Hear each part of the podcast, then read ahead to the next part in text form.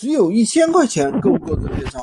如果大家做的是传统电商的话，那肯定是不够的，因为啊，大家要囤货、租场地，还有人工成本，有可能十万块钱都不止，而且你还要去这个开车，对吧？做推广。如果说你做服饰、女装这类的话，其实成本就更高了，推广费啊会更贵一些。但是啊，如果你做的是一件代发无货源啊，首先我们就是做一个中间商。所有的产品都是代发的，不需要囤货，也不需要压货，基本上的话有一千块钱就可以做了。这就是作为一个流动资金。然后呢，呃，就是像客服的话，也是前期就是自己直接回复就可以了。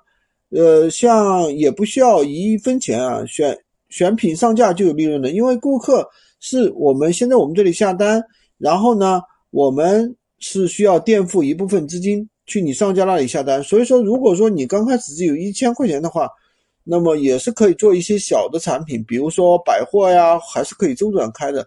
如果说呃想做大的话，可以多店操作多个店铺，这样的话收益也会慢慢翻倍。所以大家做电商的话，不一定是说要拿很多钱去创业，凡事的话都有一个过程。如果说前期没有钱，大家可以选择一些稳妥点的，比如说做一件代发。把店铺啊做稳固，然后再去开多店铺，放大收益。做电商其实没有你想的那么繁琐。